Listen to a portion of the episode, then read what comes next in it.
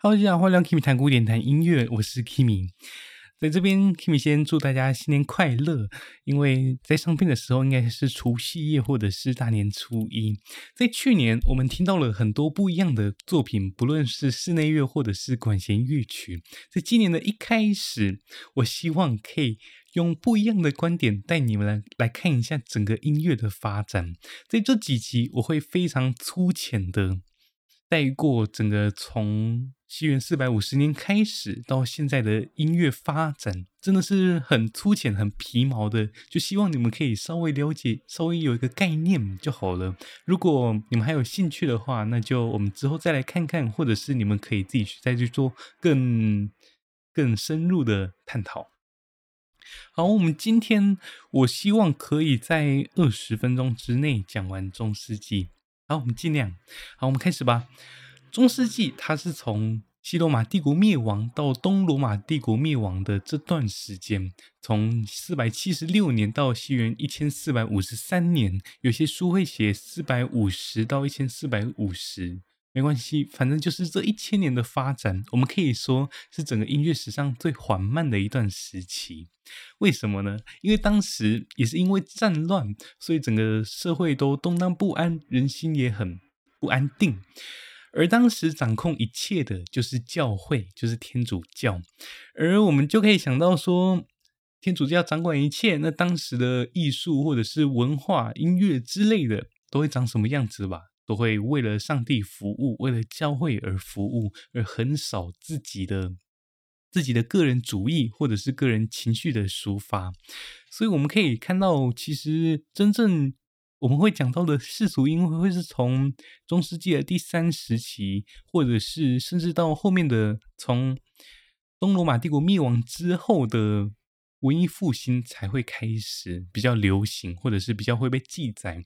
当然，还是要厘清一下。不是书上没有写的就一定没有，就是我们不可能会说当时就一定没有世俗音乐的发展，因为不可能啊，就是不可能人民不唱自己的歌，只是通常这种应该会是比较私下的，所以也不会有太太详细的文字记载。其实文艺复兴之前还有很多东西，包括说在当时古希腊时期就会有众神。就是，比如说缪斯女神，他们开发出了那个用 M U S E 开发出 music 或者是 museum 这种单字，因为就是这种东西都会当做是看这种缪斯女神的地方，或者是我们在之我们在当时也可以看到一些赞美诗，例如说圣经记载的赞美诗，就是他们。唱的诗，走出来往橄榄山去。这段诗词里面讲到的诗就是赞美诗，而这个赞美诗就是最早的文字记载，包括说在古希腊时期的有有几首流传下来的是写给阿波罗太阳神阿波罗的赞美诗。好，不过这个都不是重点，我们还是要回到我们的中世纪。中世纪这段特色就是教会音乐。而教会音乐，当时的教会女生又没什么地位，所以都是男性来吟唱的，然后也没有什么和声，就是当时可能只有毕达哥拉斯的音域理论。好，但是就是也没有什么和声，所以也几乎都会是单音音乐。那我们来讲一下当时他们音乐的概念好了，在当时有一个。哲学家叫做波爱修斯，他写了一首，他写了一本叫做《音乐的纲要》，把音乐分成三个层次。第一个是天上的音乐，天上的音乐讲的就是跟数学有关的，跟理性相关，还有包括大自然之类的，跟音乐有关的，这个叫做天上的音乐。人类的音乐就是抒发情绪的。使人类的心灵被调剂的音乐，这个是人乐，这是次级的音乐哦。在最低级的是器乐，就是我们现在所听到的乐器音乐，器乐音乐。这种器乐音乐要等到。十七世纪过后的巴洛克时期才会跟人声音乐达到平等的地位，所以我们可以就可以知道为什么当时的音乐都没有什么乐器伴奏，尤其是教会音乐，因为当时的音乐就不是拿来给人听的，而是拿来给神听的。好，我们就进入到中世纪时期。中世纪时期我会分成三个时期来讲，第一个是单音音乐时期，第二个是复音音乐时期，还有第三个就是新艺术时期。第一个时期叫做单音音乐 （monophony），mono 嘛，就是单。就是单声道 mono，那这段时间大概是从西元五到九世纪，就是从西，就是从中世纪开始到九世纪这段时间。那请记得哦，在第一时期的前期，就大概是五到七世纪这段时间，都是没有没有记载，就是都没有记录下来的，而都是可能一代一代传下来而已。而直到了大概八世纪、九世纪的时候，格里果圣格出现了。那当时就是我们会说，它是第一欧洲的第一次苏醒，或者叫做卡洛林文艺复兴。那这段时间就是由两种圣歌——古罗马圣歌跟高卢圣歌，他们所合成的一个叫做格力果圣歌。那个人很好奇，那它跟格力果这个名字有什么关系？很简单，就没什么关系。后其实就是后人他们编造一个故事，就是说哦，在五世纪的时候，格里果教宗，就当时的教宗格里果一世，他就下令收集当时所有教会的歌曲，有形成的第一个有系统的音乐，所以叫做格里果圣歌。可能有些人听到的版本是这个啦，但是后人我们大概我们现在都会觉得说，那个其实就只是就是没有什么。参考的价值，就听听就好了。好，然后我们来谈谈格里果圣歌的特色。那第一个就是实用性音乐。什么叫实用性音乐呢？就是主要都是来赞颂神、赞颂主的。因为我们一开始就有说过嘛，在中世纪这段时间，基本上音乐都是为教会服务的，而不是抒发个人的情感。再来就是单音音乐。也就是这个五到九世纪的非常重要的一种音乐。再来就是男声吟唱，我有点忘记我前面有没有说过，在当时女生的地位其实还蛮低的，所以他们也不能进教会去唱歌，所以在当时都是男生。男生就会造成什么问题呢？因为男生的音域不宽，所以他们基本上音程的跨度就很小，而且都是极尽进行。就例如说，哆到瑞，瑞到咪，然后咪可能到瑞，瑞到咪，咪到发，就可能就大概是这样而已。所以这就是为什么听起来会这么无聊。接下来，因为没有记录下来的关系，所以节奏很自由。就它没有什么，我们没有什么等节奏啊，这等等节奏会到后面才会出现。那这个节奏这个东西在当时是不存在的，因为我告诉你说咚哒哒哒哒哒，你可能会听成咚哒滴当，或者是什么咚哒滴当，就一定不可能会统一的。再，所以我们一开始说过，因为是实用性音乐，就是教会。教为教会服务的，所以会由当时的歌词主导一切，但歌词就会是赞颂神的东西。好，再来有一个很重要的，就是用牛姆谱记谱。这个牛姆谱是什么呢？我先，我本来想说这种书这记记谱法，我们后面再来讲。但是我们先稍微讲一下牛姆谱是什么好了，因为牛姆谱也不是什么记谱法，就是你现在根本就看不懂，因为它可能就只有。一条线往上，或者是一条线抖一下，你就知道说哦，或者是往上就知道哆嘞，就这样而已。就当时没有什么音记下来，也没有什么基准音之类的，这个会到后面才会出现。哦，好，然后 好，我们接下来讲好了，我们现在讲记谱法。然后记谱法有一个非常重要的人叫做贵多达赖佐，你可能很熟悉，就是贵多的手嘛。他当时因为就慢慢演变，慢慢演变，因为就大家就看那几个蝌蚪就在那边飘来飘去，可能会很难知道说到底要唱什么，所以但当时大家唱的东西也都完全不一样。后来就制定出了一个一个记谱法，就是一线谱。这个开始就有慢慢现在五线谱的影子出现了。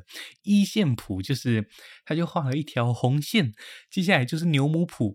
一样，就是可能从红线的上面开始，你就知道是哆的上面 re，然后它往下降到哆到红线的下面一个，可能到西，所以你就知道要唱 re 西。然后格里果呃不是，就是贵多达赖佐，他最重要的贡献就是他推提倡了四线记谱法，就是四线谱，它是法拉哆咪，所以你就可以知道说在。发那条线就是发，然后在哆那条线画一个点就是哆，然后就在中间飘来飘去，就等于现在五线谱的感觉了。好，这个大概就是前期最简单的记谱法的发展。好，所以我们来回顾一下我们刚刚说的第一时期，就是单音音乐本来是没有记谱法，九世纪格里果圣歌一起出来的牛姆谱，那牛姆谱也只是。小蝌蚪在飘来飘去，然后在十二世纪出现了一线谱，贵多达赖佐提倡的四线谱。好，这个大概就是第一阶段单音音乐哦。所以你们可以知道，这边都还是没有任何的和声出现的。接着我们就来到了第二个时期，第二个时期大概是从西元九世纪到十三世纪这段时间。那九世纪这段时间最重要的就是法国圣母院。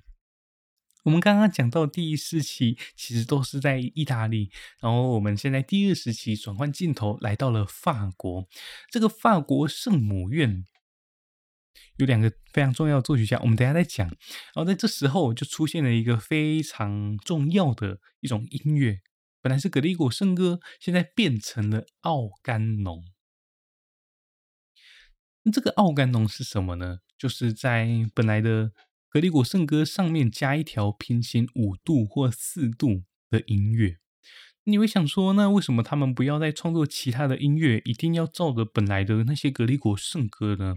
其实因为当时教会就有规定，如果你要改变音乐，那你就必须在原来的基础上面才能做变化，也就是我要加东西，我还要加在本来就有的格里果圣歌上面。好。所以奥甘农就出现了。奥甘农，其实奥甘农以现在我们的耳朵来说是非常难接受的，因为它可能，比如说本来的圣歌是哆哆哆哆哆哆哆，这本来是格里果圣歌，加上奥甘农下面的平行五度就会变成哆哆哆哆哆哆哆。好，我知道有一点难听，那你就接受一下，大概知道这是什么就好了。好，然后在这时候，在这个第二时期，奥甘农就做了非常多的发展。就一开始我们听到刚刚的那个，就是两条线，然后它是平行往上往下的，这个就叫做平行奥甘农，最一开始出现的。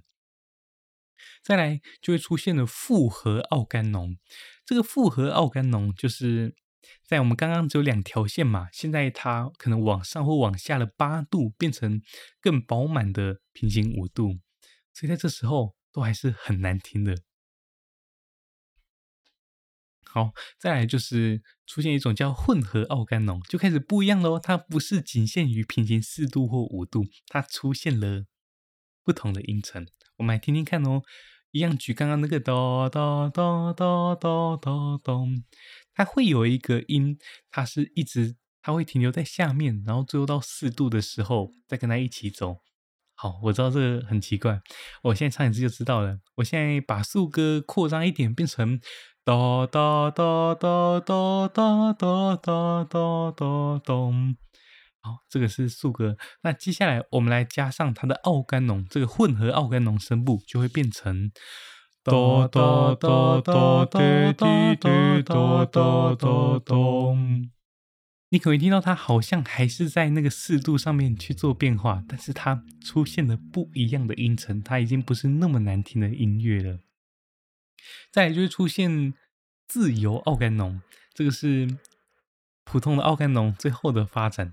那这个自由奥甘农就是在本来的格力果圣歌上面的那个奥甘农声部，它已经不不局限在所谓的四度或五度，它而是随便乱跳的都没关系，可能哒哦哦哦哦哦哦哦哦之类，就是它奥甘农声部会变得非常奇怪，这已经是十一世纪的时候的事情了。那最后奥甘农的最终形态就是华彩奥甘农。这个华彩奥甘农，它的优点就是非常的华彩，非常的华丽，因为它竖歌声就是它的格力果声部，格力果圣歌的声部，它可能就唱几个音六咚嘣嘣嘣，然后奥甘农声部可能就会咚，就它可以唱很多很多音，这个优点就是。终于不会那么无聊了，但缺点就是你唱一首就都要唱非常非常的长时间。那这个长时间的问题后来就会在培罗定上面得到解决。哦，这个都是后面的事情。好，我们来到法国的圣母院乐派。法国法国的圣母院乐派，它就是创造出了奥甘农的地方，也是当时欧洲文化的聚集地，就是当时。欧洲文化的大佬都都在这边，他也是第一所大学，叫做圣母院大学。那这个圣母院乐派最重要的有两位作曲家，第一个叫做列欧宁，中文应该是这样翻。那他就是我们现在可以已知的第一位复音音乐的作曲家。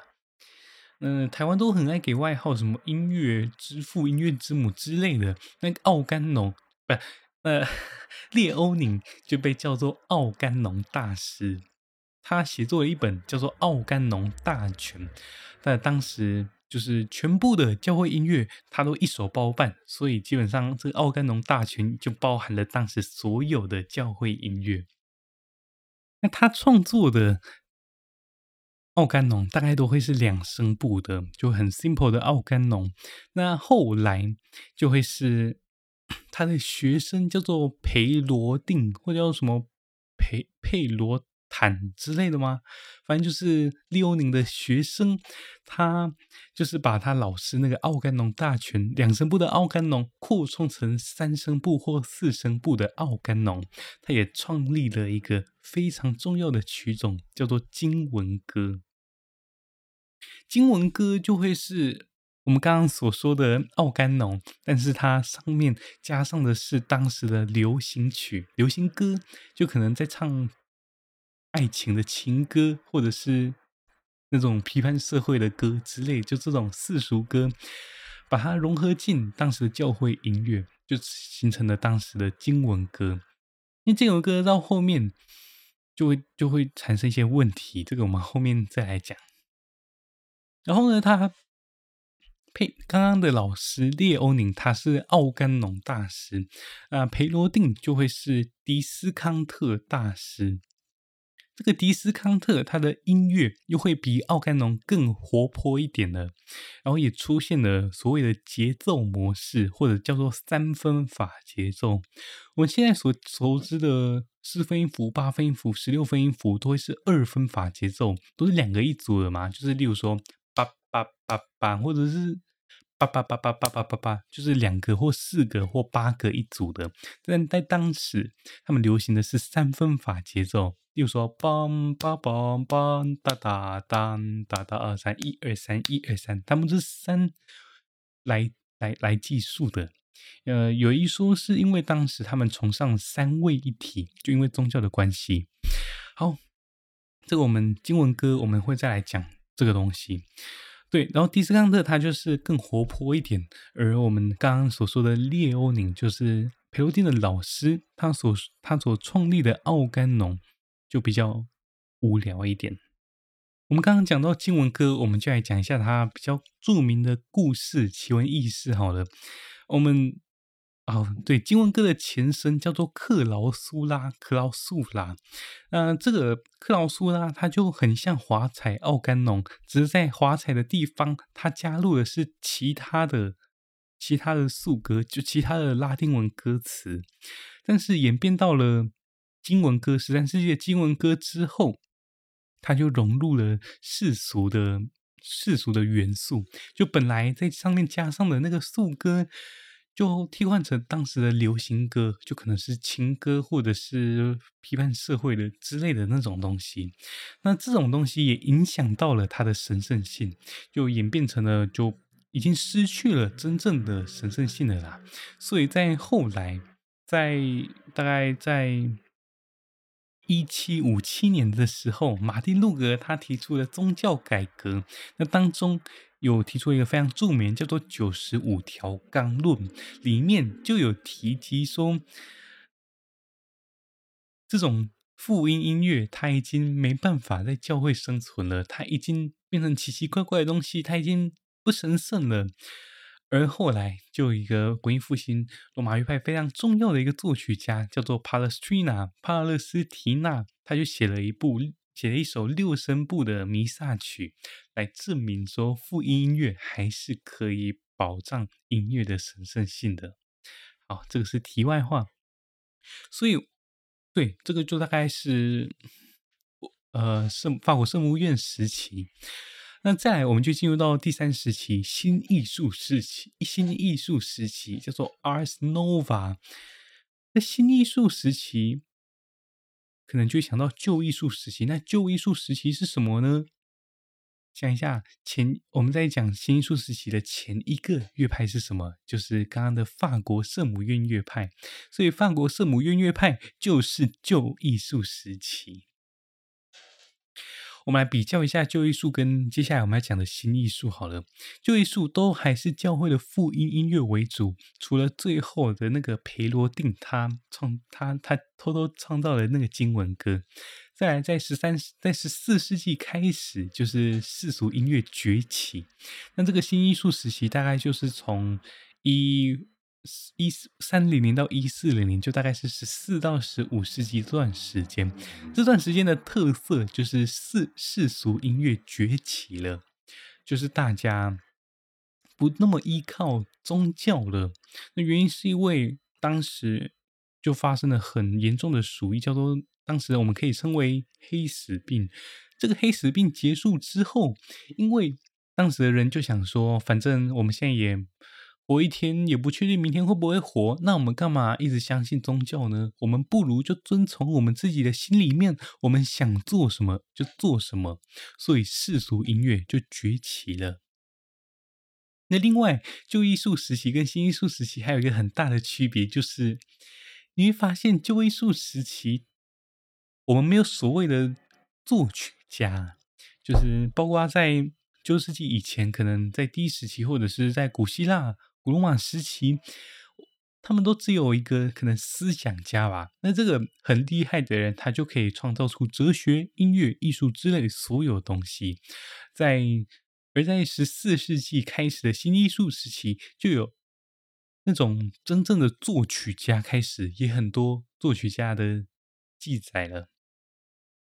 然后再就是刚刚提到的，为了上帝服务的旧时期，跟为了自己的心灵满足、情绪抒发的新艺术时期。那另外，我们刚才刚才讲到那个佩罗定的时候，我们有讲到三分法节奏嘛，一二三，一二三。然后在新艺术时期的时候，二分法节奏就被发现了，就是我们现在比较熟悉的，例如说八八八八这种二分或四分、八分、十六分的这种节奏。其实，在中在旧艺术时期，还有一个就是，他们当时都还是四度、五度、八度，就是我们现在所剩的完完全音程啊，完全四度、完全五度、完全八度。而在新艺术时期呢，就开始有三度跟六度被频繁的使用了。所以，我觉得这段时间是，就整个音乐的。听感听起来差最多的时期，因为听到旧艺术的音乐，就你一直听到四度五度，你就还是会很想睡觉。但是新艺术时期开始的三度，就我们现在那种流行歌和声的味道了。再来，我们就进入到新艺术时期，十四到十五世纪这段时间，学者间的定义都不太一样，就会比较像是一个。怎么说？中世纪到文艺复兴的一个中间的过渡时期吧。就例如说，例如说巴洛克到古典的曼汉乐派，或者是古典到浪漫的洛可可乐派那种感觉。而这个名字是怎么来的？就是当时有一个人叫做维特里，他的一篇论文，或者叫做穆斯里的一篇论文，他们都有提到 Ars Nova 这个词。那这个我们后人就用这个词 Ars Nova 翻译过来，叫做新艺术时期，来当做这个时期的名称。这个名这个时候的音乐特色，我们刚刚讲到二分法嘛，还有。真正的时值节奏的产生，就例如说，我们会有长短短，或者是长短短短短短短长这种真正的。时值节奏的产生，那这个我们在我们今天节目的最后，我们会来稍微爬梳一下整个记谱法的发展，就是从我们刚刚的牛姆谱到一线谱、四线谱，到我们现在出现的时值节奏，这个我们最后再来讲。再来就是我们会出现一个新的东西，叫做等节奏作曲法，叫做 isorhythmic rhythmic 啊，这个就是。就它会有一个音列，就例如说哆瑞哆哆瑞哆咪发咪瑞，好，就就这样好了，哆瑞哆咪发咪瑞，然后它会有一个节奏组叫做塔里亚，那它可能是长短短短长长，就咚哒滴哒滴答滴，就它音列走自己的，而它就只是把那个节奏套上去而已。那其实通常这种音列跟节奏都不会。都都不会一样长啦，所以他们基本上就是独自进行的。好，这个也大概知道就好了。我那个新新艺术时期就产生了等节奏作曲法。在这时候，我们可以讲到两个两位非常重要的作曲家，就是马肖跟兰迪尼。马肖是法国的，兰迪尼是意大利人。那其实这两个当时也都还是很全能的啦。马肖我们被称为。文人音乐家，他同时写诗又写歌，就同时是诗人又是音乐家。那这时候你可以听到个人情感的表现了，但是你还是没办法脱离脱离教会，因为他最伟大的作品就是弥撒曲，而弥撒曲就是他们教会当时的仪式嘛。那他有留下一个器乐曲哦，就是在中世纪时期被称为。那种真的最最最低等的音乐的器乐曲，那它有一首很伟大的叫做《圣母弥撒曲》，也留下一些经文歌，而它也是混合了二分跟三分节奏法，也不是完全的三分，也没有完全的创新的二分。好，也有一些世俗音乐啦，哦，觉得这个就大概听过就好了。而兰迪尼呢，兰迪尼他就是。他有一个传说故事，就是说，你不管拿什么乐器到他面前，他都还是可以 演奏得出来，就是一个天才音乐家，可能就我们现在所说的莫扎特之类的吧。那他有留下一一些巴拉达、巴拉塔舞曲，就是叙事歌，还有一些牧歌。呃，这个我们在文艺复兴会来讲到这种世俗音乐。嗯，他有留下一个很重要的东西，叫做兰迪尼终止式。这个兰迪尼终止式，我来弹给你听听看好了。因为这个可能在现在的终止式来说，算是一个很奇怪的终止式吧，因为它没有什么解决的感觉。我们来听听看，它就是我们把它的。以我们现在名称，我们把它的主音称为咪，那 re 就是导音，哆就是下中音，所以它的标准型就是一七七六一，就是它是一个七六一的这个进行，那就是兰迪尼终止式的标准式。好，我们刚刚讲到的还是比较跟教会有关系的，那在。哎呦，所以当时这个虽然教会音乐还在发展，但是世俗起来了嘛。虽然他们教会都讨厌这个世俗音乐，但是一定会被影响。例如说，我们前面讲的经文歌，就是被世俗影响的一个好好好好好好好例子。但是这时候就会出现了更多更多民间的游唱的人。因为他们已经开始不管一切了嘛，我已经不管教会怎么看我啦，我我我无拘无拘无束，所以就出现了一些游唱诗人。在法国的游唱诗人，南部叫做特罗巴多，在北部叫做特洛威尔。那他们不一样的就是，他们的语言不一样。在南部的那个特罗巴多，他们用的是奥克语；而北方的那个特洛威尔，他们用的是奥威奥伊语。那北方比较晚一点点，南方的比较早一点点，所以北方基本上也受到南方的影响还蛮多的。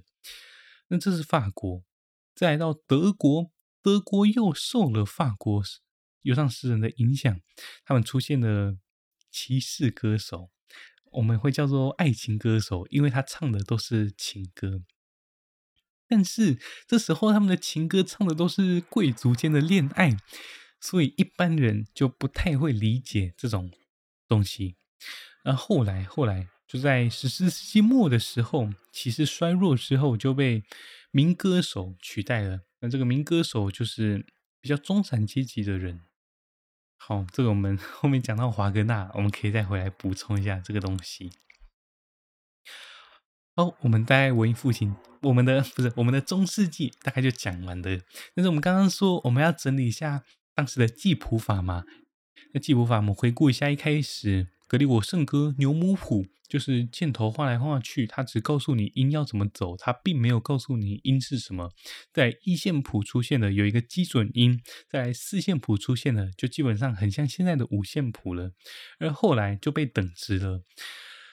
再来就是在二十世纪的有一个修索莱姆修道院，他当时就有受到。罗马教皇的授权，就真正的把音本职了。我知道这有一点难理解啦，啊，另外就是我也会补充一些，像是贵多达赖佐他怎么创立的那个哆瑞咪发嗦拉西，这个东西就会在我的讲义里面。所以来，现在好康的要来了，我讲了哇，我讲了三十二分钟耶。那这个，如果你听到这边的话，那你有福了。因为你听到这边，你可以拿到一份我所整理的中世纪讲义。那这个获得的方法就是去追踪我的 Instagram，叫做 Kimi C L A Music，Kimi 谈古典谈音乐。然后在我这一则的贴文下面留言，然后分享，然后来私讯我。啊，我还没想真正的游戏规则啦。呃，如果我再想到的话，我再公布在我的 IG 上面。那在这个讲义里面，它就写着我们今天讲的几乎所有的资料，还有更详细，以及我还有整理出一些我今天所讲的，例如说等节奏、记作曲法，或者是什么牛姆谱、一线谱、四线谱之类的。我觉得用真正的视觉去看的话，应该会更有印象。所以感谢你听到这边。